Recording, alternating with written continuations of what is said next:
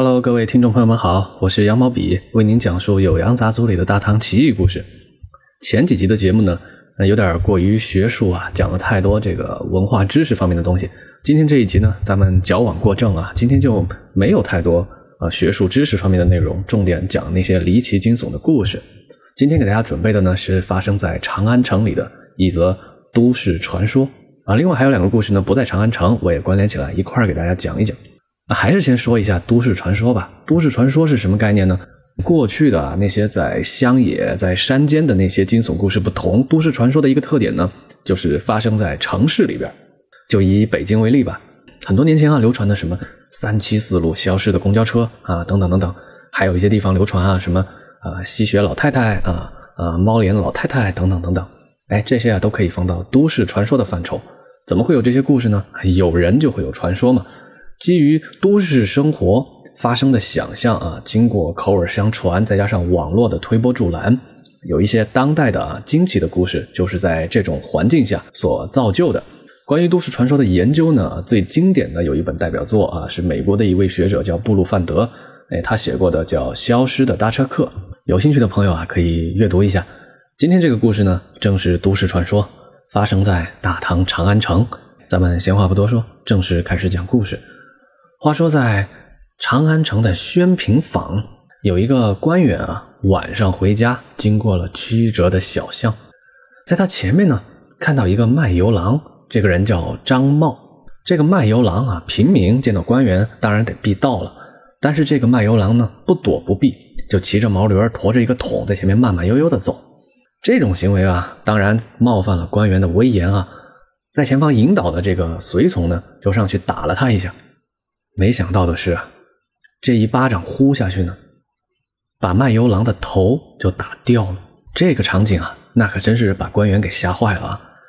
没想到的是，更离奇的事情在后面。这个没有头的张茂呢，继续骑着毛驴儿往前走。后面的官员随从啊，吓得是面无人色，非常的怪异，也就跟着这个无头骑驴人啊进了大宅门。然后就看见这个怪异的无头张茂。到了一棵大槐树下，就消失了行迹。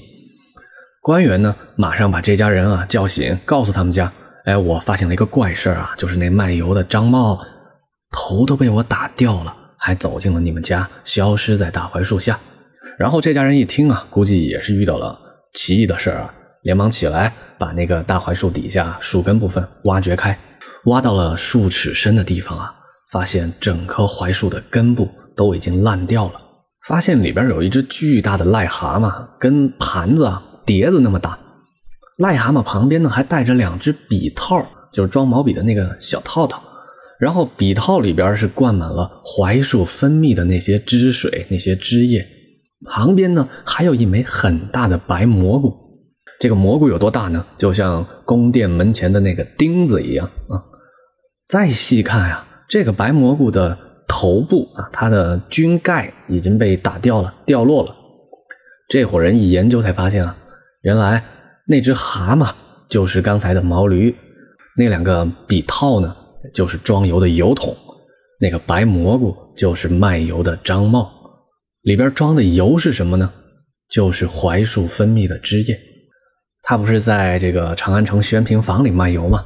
啊，街坊邻里啊，买他的油已经有一个多月了。这个油呢？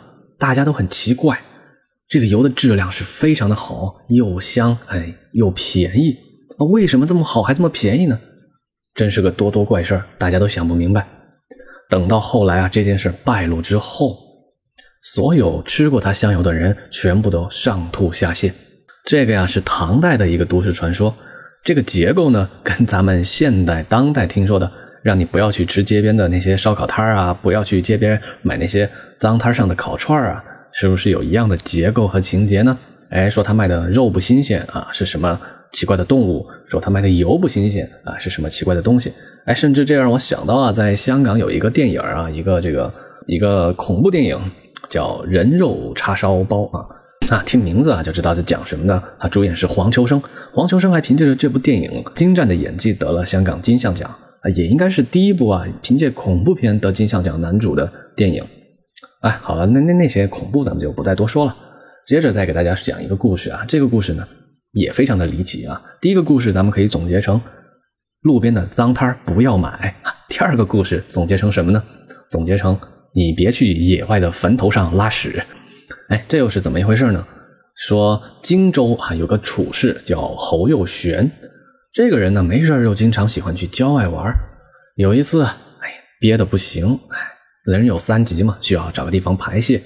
他排泄的地方在哪儿呢？就在一座荒冢之上啊，一个乱葬岗，一个野坟。他刚方便完之后呢，哎，估计是心情有点紧张哈，也不知道什么原因，一下来啊就跌了一跤，把胳膊摔坏了。还有巨大的一个创伤，侯佑玄就往前走了个几百步，突然遇到一个老头。这个老头看见侯佑玄的样子，就问他：“你怎么回事啊？怎么这么痛苦？”侯佑玄呢也没多说啊，就把自己的手臂展示给老人看。老人看了就说：“呀，嗨，我这里有一种良药，你拿回去啊，封在伤口上，十天之内不要拆开，保管痊愈。”侯佑玄也没细想啊。怎么在这个荒郊野外、孤坟野岭上，就有一个好心的老头会给他良药呢？他就拿着这个药啊，按照老人的话去做。等十天之后啊，把这个包扎的地方拆开，发现他整条手臂都脱落了下来。不仅他自己遭了罪，他还有五六个兄弟也相继生病。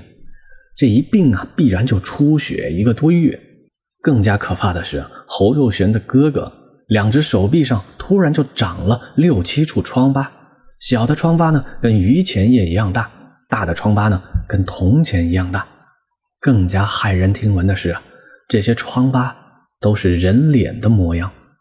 他这么一病下去啊，很快就死了，而身上的疮疤呢，到死都没能痊愈。这个故事呢，是荆州的当地人叫杜叶啊，他跟人闲聊的时候呢，就说起了这件事儿。后来被段成式知道呢，也就记在了《酉阳杂俎》当中。这故事虽然不是发生在长安啊，也是在呃街头巷尾闲谈的时候的一个都市传说，哎，就把它归类到一块儿讲。哎，第三个都市传说呢，也是关于疮疤，正好也是人面疮，哎，我就一块儿给大家分享。这个故事呢，是一个叫许悲山的人告诉段成市的。他说呀，在几十年前啊。段成是晚唐人嘛？几十年前，可能中晚唐时期吧，在江南有一位商人，这个商人的左胳膊上就长了个疮，就像人脸的模样。这个疮呢，平时也不痛不痒啊，让这个商人也没有什么痛苦。这个商人啊，估计也是闲的蛋疼啊。他在吃饭的时候呢，哎，就试了一试，用手沾了几滴酒，把这个酒滴到了疮疤上，滴到了人脸疮的嘴里。没想到的是啊。这张人脸也会变红，他甚至拿食物塞到自己的疮疤上，拿食物给他吃，这个疮疤什么都吃，吃的多了呀，甚至商人会感觉到自己胳膊上的肉都鼓胀起来，他就怀疑啊，是不是这个人面疮还有胃在自己的胳膊里？那如果不给这个人面疮吃东西呢，整条胳膊都会麻痹，哎，感觉是饿坏了的样子。后来呀，他就遇到一个擅长治疗疮疤的人，商人就请他，哎，你帮我治一治吧。哎，这个医生啊，就拿着各种药物，一样一样的尝试啊，无论是晶石类还是草木类，哎，都试着喂给他，没什么效果。直到喂到了贝母的时候，一喂进去，人面疮就皱起了眉头，闭上嘴巴。哎，商人就高兴了啊，哎，心想这味药一定能治好。接下来呢，他就拿着小芦苇管装好贝母，拼命的撬开嘴巴往里灌。这么一灌下去啊，几天之后，这个疮疤就结痂痊愈了。果然把这个人面疮给拔除掉。哎，这就是第三个都市传说啊，身上长了一个人面疮。那关于古代的都市传说呢，就给大家找了这三个啊。如果听众朋友们有兴趣啊，啊，我以后可以找个时间给大家单独做一期。啊，当代的都市传说，日本的呀，美国的呀，啊，甚至是中国的呀，啊，如果大家这个继续点赞评论啊，我会在将来合适的时间制作给大家。好了，今天的故事呢就讲解到这里，我是羊毛笔，我们下集再见，拜拜。